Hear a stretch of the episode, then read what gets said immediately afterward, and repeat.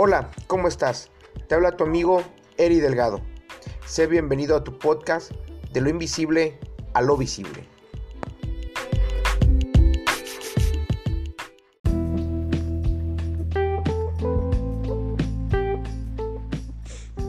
Hola, ¿cómo estás? Te saluda una vez más tu amigo Eri Delgado.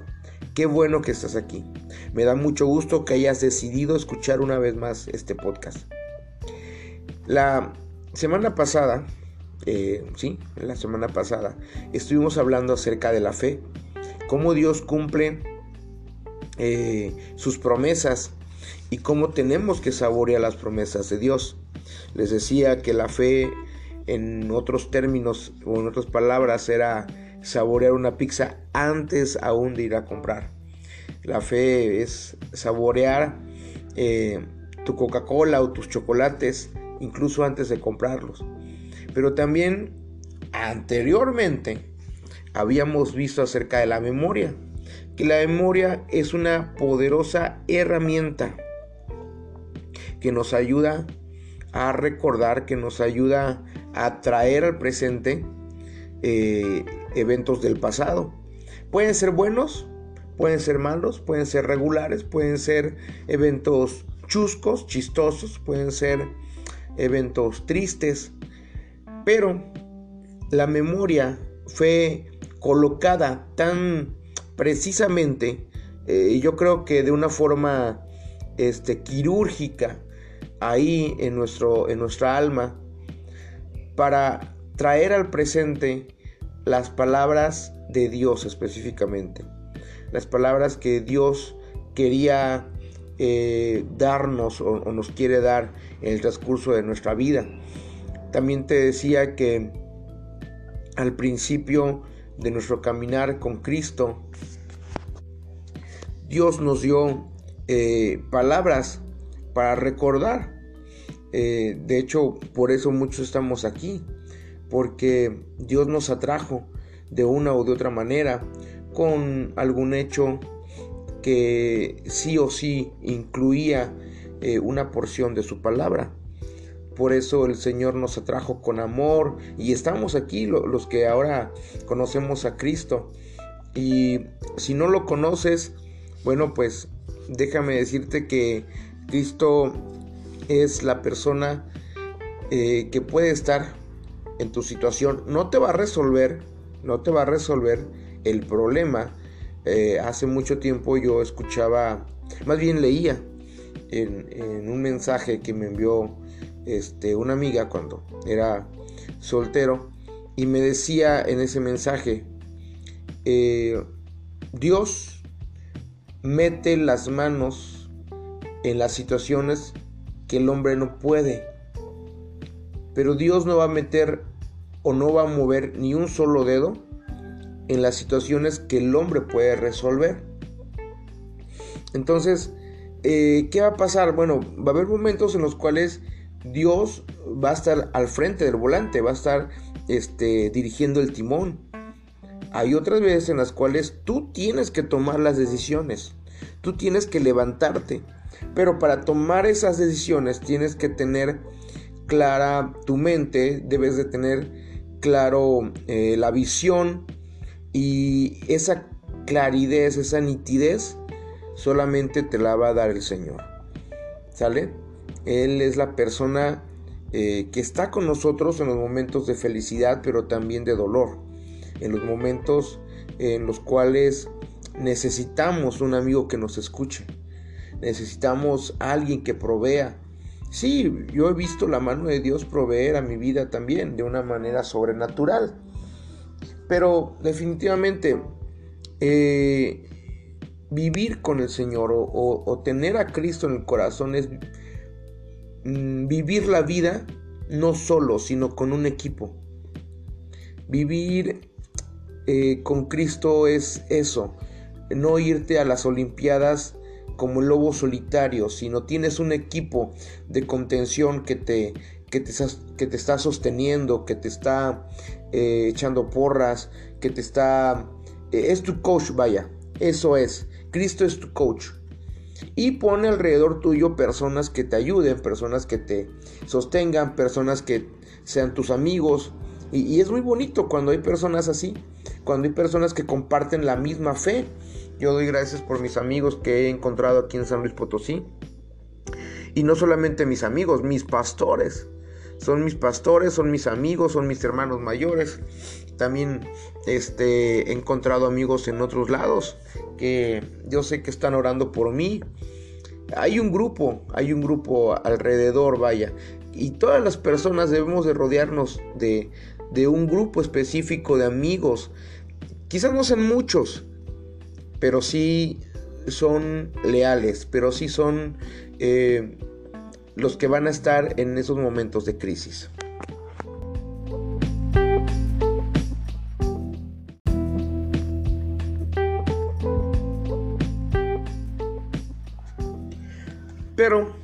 Vayamos al tema. ¿De qué vamos a hablar hoy?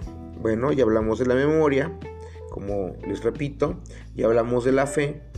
Hoy eh, me hubiese gustado seguir hablando de las eh, promesas que Dios eh, me ha dado, de las palabras que han venido como un rema, que han venido como agua en el desierto en mi vida. Palabras incluso que han venido mucho antes de la situación. Tal es el caso como Oseas 11, Oseas 11 del 1 al 8 eh, más o menos así parafraseado porque no lo traigo aquí presente.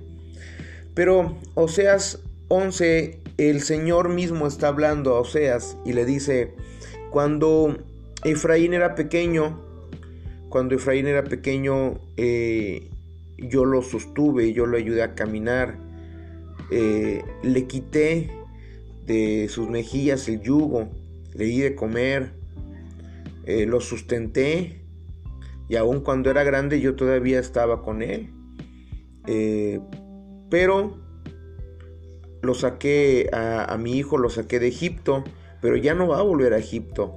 Ahora el asirio lo va a gobernar y lo va a gobernar hasta que vaya, hasta que él quiera, hasta que su rebelión está, esté apegada a él, hasta, o hasta que él esté apegado a su rebelión. En otras palabras, hasta que él esté montado en su macho, montado en su burro. Pero lo que a mí me impresiona es en el capítulo, perdón, en el versículo 8, donde dice, y le está hablando ya a, Israel directo, le dice, ¿cómo te voy a entregar? ¿Cómo te voy a, a soltar? ¿Cómo te voy a entregar en las manos de tus enemigos? si mi corazón por ti eh, se constriñe. En una versión dice mi corazón eh, se contristan. En otra versión dice mis conmiseraciones eh, se revuelven dentro de mí. En otra versión todavía dice mis entrañas se, se hacen nada, se despedazan al pensar en ti. Entonces, esa figura para mí eh, fue tan emotiva, fue, fue pensar en, el, en, el, Señor Dios, creador del universo, en el Todopoderoso, en, en aquel que es la roca inconmovible, en aquel que, que no ha tenido una sola pérdida, sino que ha tenido victoria tras victoria tras victoria, que ha tenido este, no sabe que es una derrota, vaya, aquel Dios bueno, magnífico, te diga, eh, ¿cómo te voy a entregar a tus enemigos? Si, mis entrañas se revuelven dentro de mí al pensar en ti, créeme, eso a mí me quebró el corazón. Y, yo siempre, eh, ya lo había predicado en algunas ocasiones, algunos lugares donde me habían invitado, incluso en la iglesia donde pastoreaba, eh, pero yo siempre lo enfocaba a que era una promesa de Dios para las mamás. ¿Por qué para las mamás? Porque si bien la mayoría, bueno, no estoy generalizando, pero una gran parte de las mamás latinas, mexicanas, eh, sufren, yo creo, de, ese problema, ¿no? De ver a sus hijos en la droga, ver a sus hijos metidos en el alcohol, ver a sus hijos en algún, eh, en algún vicio y lloran, gimen, eh, se angustian por sus hijos. No voy lejos, mi madre es un caso real de ello.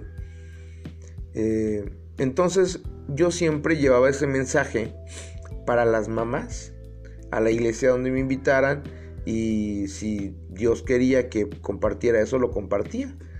Entonces, pero eh, llega un tiempo en el cual Dios empieza a trabajar con mi vida. Ajá, Dios empieza a trabajar con mi vida porque yo estaba en cuarto grado ya de mi escuela para este mm, graduarme de ministro evangélico, de ministro de culto. Y había actitudes, había ciertas cosas que yo decía, no, es que, híjole, yo no puedo salir así a campo, yo no puedo salir con estas actitudes, yo no puedo salir arrastrando este tipo de, problemas, este tipo de pecado, yo no puedo salir arrastrando esto. Yo no puedo salir a contaminar a, la congregación que Dios me dé, porque es una congregación, eh, un tesoro eh, en las manos de Dios. De tal manera que yo no puedo hacer eso. Hay jóvenes que mientras más rápido terminen la escuela, terminan, se gradúan, le dan un grado, no sé, reverendos, etcétera, este, ministros y contentos y felices. Pero yo no estaba, eh, yo no estaba conforme. Yo, yo sabía que podía dar más, pero también sabía que tenía que entregar más vaya, no sé si, me explique, yo sabía que, que Dios podía eh, bendecirme de una manera diferente, pero también sabía que tenía que entregar algo. Entonces esa fue mi oración durante mucho tiempo. Eh, muchas oraciones en la capilla, muchas oraciones en los devocionales, muchas oraciones incluso en, mi cuarto, en donde, en el lugar que habitaba, yo sabía que no podía salir así. Entonces el Señor viene y me, me pasa por prueba, me pasa por desiertos, eh, empieza a sacar lo, feo que hay dentro de mí. Tengo que salir de la escuela bíblica porque por cuestiones de salud no puedo seguir ahí. Eh, mi esposa se, se, quebraba en dos, se rompía en dos, se partía en dos. Entonces llegamos a San Luis Potosí. Aquí en San Luis llevé un tratamiento este, para mi pie, un pie diabético que se me hizo. Me lo querían cortar, etc. Pero no solamente fue el tratamiento del pie, sino que fue el tratamiento del corazón. Y Dios empezó a sacar lo peor de mí. Y al decirte lo peor es lo peor. Y al decirte que Dios empezó a sacar, a, mover, dice mi pastor, eh, que a veces Dios viene eh, y es como si tuviéramos un pues un vitrolero con agua de, de tamarindo. Eh, los que no conozcan el tamarindo, porque estoy pensando que este audio, este podcast lo van a escuchar incluso fuera de México, por fe. Los que no conozcan el tamarindo es una fruta que viene como en una vaina eh, que aquí se hace dulce de tamarindo.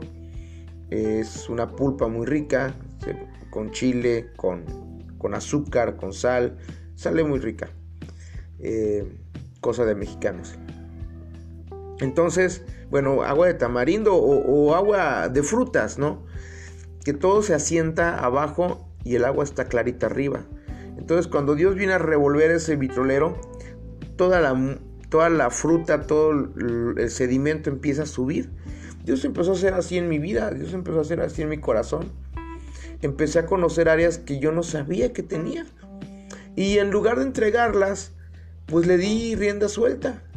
Me, fui como gordito en tobogán en, mis, en, mis pecados. Entonces Dios empezó a trabajar en mi corazón. Dios empezó a trabajar en mi vida. Hubo el momento en el cual yo pensé que Dios ya se había olvidado de mí, que Dios ya me había dado la espalda, que Dios había dicho, híjole, eres tan pecador, eres tan hipócrita, eres tan soberbio, eres tan malo que te dejo. Que te dejo a que hagas tu voluntad y te entrego a tus enemigos. Y yo, yo había escuchado eso. O sea, yo sentía que Dios me estaba diciendo eso. Y vuelvo a, dar gracias a Dios por la vida de mi pastor y amigo. Porque empieza él a dar eh, esta eh, prédica acerca de las promesas, una serie de prédicas. Eh, lo habló de una manera diferente, lo habló acerca de que hay bloques de promesas. Yo lo estoy, eh, estamos tocando el tema de promesas de manera muy personal, de manera que tú recuerdes también lo que Dios te ha hablado desde que comenzaste a caminar con Él. Entonces empiezo a recordar, y, y esta palabra es una de las que yo recuerdo que Dios me dio hace mucho tiempo de cómo te voy a entregar a tus enemigos si mi corazón, si mis entrañas se revuelven dentro de mí al pensar en ti, se constriñen. Y yo recuerdo, eh, lo, puedo experimentar porque, porque puedo este, comprender esta imagen. Eh, recuerdo que tenía, a ver, alrededor de cuatro años, cuatro años, la primera vez que vi la película de Rey de Reyes. Sí, fue esa. Una película que habla de la historia de Jesús. Que es larguísima. Está larguísima. Es un. Es una barbaridad de película. Este. Está muy. Muy larga, muy completa es de las antiguitas. Entonces yo vi esa película, vi la escena de la crucifixión. Yo dormía con una de mis tías. Yo me crié eh, la mayor parte de mi infancia con mis tías. Entonces, pues me avergüenza decirlo, sí me da mucha pena. Pero, pues bueno, pues lo voy a decir. Este, al fin y al cabo, pues era niño, ¿eh? Yo era muy húmedo. Eh, sí, era muy húmedo. Me hacía pipí, pues vaya, en la cama. Me hacía pipí, no me aguantaba.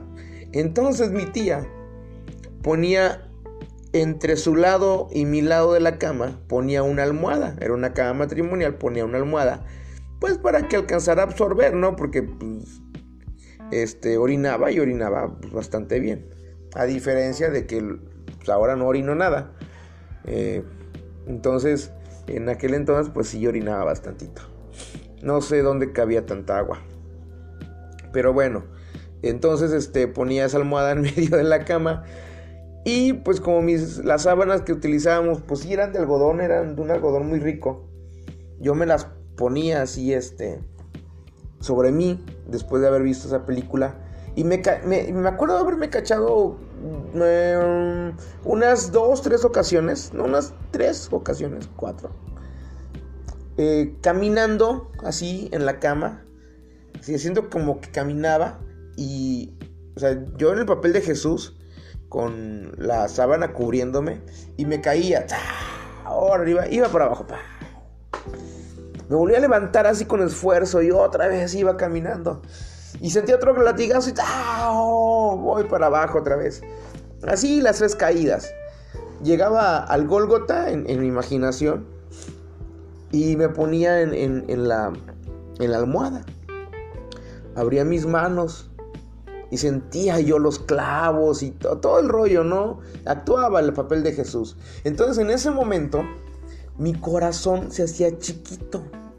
Así, o sea, ¿Cómo te lo No es que se hiciera chiquito literal, sino mi corazón, yo sentía que se apachurraba y empezaba a llorar. Mi tía me cachó como en dos ocasiones haciendo eso. Y me dice, hijo, ¿qué haces? Yo, bueno, nada, yo estoy este, jugando. Ah, ok. Pero yo lo sentía, yo lo vivía. Entonces, es por eso que puedo entender esta palabra de Dios cuando dice, ¿cómo voy a entregarte si mi corazón se constriñe dentro de mí al pensar en ti o por ti? ¿Cómo te voy a entregar a tus enemigos? Ahora viene esa palabra a mí, ahora ya, ya a esta edad. Y hay una palabra que el, eh, el otro día vino a, a mí el domingo. Fue un domingo, estábamos en un culto. Este. Y yo decía, ya me arrebataron, el enemigo ya me arrebató de las manos de Dios. Y, cuando yo pensaba eso, el, ese mismo domingo Dios empezó a tocar mi corazón, empecé a sentir la presencia de Dios. Me acordé de Oseas 11.8 y también me acordé de donde dice la palabra que a los suyos nadie los arrebata de su mano. Entonces me di cuenta que yo nunca, nunca he sido arrebatado de las manos de Dios. Tuve que pasar por un momento de crisis, sí. Tuve que pasar por un momento de desierto, sí. Sí por causa de mi rebelión, sí por causa de mi pecado, sí por causa de mis actitudes, sí por causa de mi soberbia, sí por causa de aquello que le estorbaba a Dios para que yo le pudiera servir. Y te voy a decir una cosa, amigo o amiga. Si tú eres un siervo de Dios, si eres un ministro, un pastor, un levita, eh, bueno, músico, un predicador, si sirves de alguna manera en la iglesia y quieres servir a Dios y quieres más de la presencia de Dios, créeme, Dios nos tiene que pasar por un proceso. Si ya te pasó, uff, pues qué bueno, qué bueno. Dios te va, a, te va a bendecir, te va a dar mucho más. Dios te va a colmar de bendiciones, sí. Si no has pasado, tenemos que pasar por un proceso.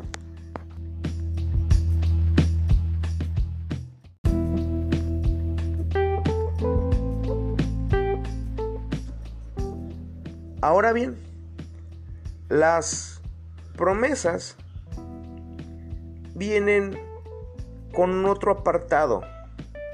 No son letras chiquitas, son letras del mismo tamaño en el cual Dios te da sus promesas. Solamente que el cristiano no le gusta leer esa parte. No le gusta leer las condiciones, los términos y las condiciones para recibir las promesas de Dios. Ojo, Dios da por gracia, sí, Dios da por gracia. Pero ¿qué nos da por gracia? Bueno, ¿qué es, qué es la gracia? La gracia es un favor que no merecemos. Punto. ¿Ok? Ahí estamos de acuerdo. Por gracia Dios te da la salvación, un favor que no merecías. Por gracia Dios te da la promesa. Eso es por gracia. Las promesas Dios te las da. Esas palabras que vienen como un rema, que vienen como como este aliento cuando estás cansado, que vienen como agua en el desierto, también vienen por gracia porque no las merecemos. Pero esas promesas vienen con términos y condiciones. ¿Como cuáles?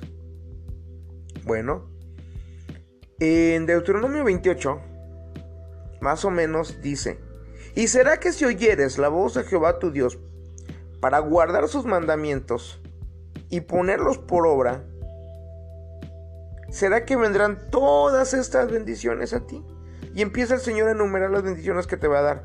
Serás cabeza, no cola, eh, prestarás, no pedirás prestado, etc. Pero la gente, bueno, nosotros los cristianos, queremos esas promesas, pero no queremos escuchar la voz de Dios ni ponerla por obra. No queremos escuchar sus mandamientos. ni ponerlos por obra. A veces decimos, qué bárbaros, qué bárbaros los israelitas cuando estaban en el monte y escucharon a Dios hablar. Y le dijeron a Moisés, Moisés, habla tú con Dios, no sea que nosotros hablemos con Él y muramos. Es lo mismo que hacemos ahora en la actualidad. Sabemos que nuestro pastor es un pastor que Dios utiliza y vamos con Él y decimos, pastor, ore por mí, ore por mi hijo, ore por mi hija, ore por mi familia, por mi esposo. Hable usted con Dios. No sea que yo hable con Dios y muera. No queremos hablar con Dios. Cuando Dios dice que nos debemos de acercar a Él y, y al trono de su gracia, con confianza. Cuando sabemos que ya la puerta la tenemos abierta por Cristo Jesús, Señor nuestro. Y el punto es, entonces, si no escucho la voz de Dios, Dios no me va a dar sus promesas, Dios no las va a cumplir. Mira, Dios no es hombre para que mienta, ni hijo de hombre para que se arrepienta. Si Dios dijo lo va a hacer. El punto es que se va a tardar en cumplir sus promesas lo que tú te tardes en entender, lo que yo me tarde en entender, que tengo que entregar cosas, o que tenemos que entregar cosas, que no le agradan a Dios, que son un estorbo para que Dios nos dé bendiciones. Es lo que Dios se va a tardar. Lo que tú y yo nos tardemos en reconocerle a Él como la fuente de todo. Como el que abre la puerta y nadie la cierra. Como el que cierra la puerta y nadie la abre como la fuente de los dones, como la fuente de poder, como la fuente de vida. Créeme, Dios se va a tardar lo que tú y yo nos tardemos. ¿Sale? Y en el próximo capítulo vamos a, bueno, en el próximo episodio, vamos a ahondar más sobre esto. Eh, algunos versículos que Dios me dio, igual que me dolieron mucho porque no son tan... Bueno, uno de ellos no, no, no es tan así, híjole, tan llegador de, esos de los que te dice te voy a bendecir y te voy a prosperar y te voy a hacer grande a las naciones. No, pues no. Al contrario, fue, bueno, sí fue un apoyo para mí en medio del desierto. Y pues bueno, vuelvo, vuelvo a, a decirles, este, este podcast es para que tú recuerdes también. No te quedes con lo que te estoy diciendo, porque yo te estoy compartiendo lo que Dios me dijo a mí en, algún momento de mi vida. Y yo estoy recordando y yo me estoy retroalimentando. Pero tú también comparte lo que Dios te dijo. Sin miedo. Eh, sin miedo a lo que te van a decir. Sin miedo a lo que eh, van a pensar de ti. Comparte lo que, lo que Dios te ha dicho. Comparte lo que Dios te ha dado a ti con tus amigos. Eh, si gustas, igual me puedes buscar en redes sociales, aquellos amigos que ya me conocen, como Eri Delgado, y ahí en, en este, por Messenger, me pueden poner igual, eh, compartir sus experiencias, lo que Dios les ha dado, para que ustedes también se retroalimenten, para que ustedes también eh, se acuerden de lo que Dios les ha dicho y vean que Dios va a empezar a, recordarles, van a empezar a ver la vida de una manera diferente y vamos a poder esperar las promesas de Dios eh, de una forma eh, no quejándose, no huyendo como los perritos. ¿Sí escucharon los perritos? en el fondo, estoy en casa de mis suegros Mi cuñado tiene dos perritos, dos chihuahuas. Súper escandalosos. Y ahorita están chille chille. Bueno, muchas veces estamos así como los perritos. nada más aullando, lamentándonos. No lo hagamos así. Vayamos y recordemos lo que Dios nos ha dicho. Dios les bendiga, cuídense mucho.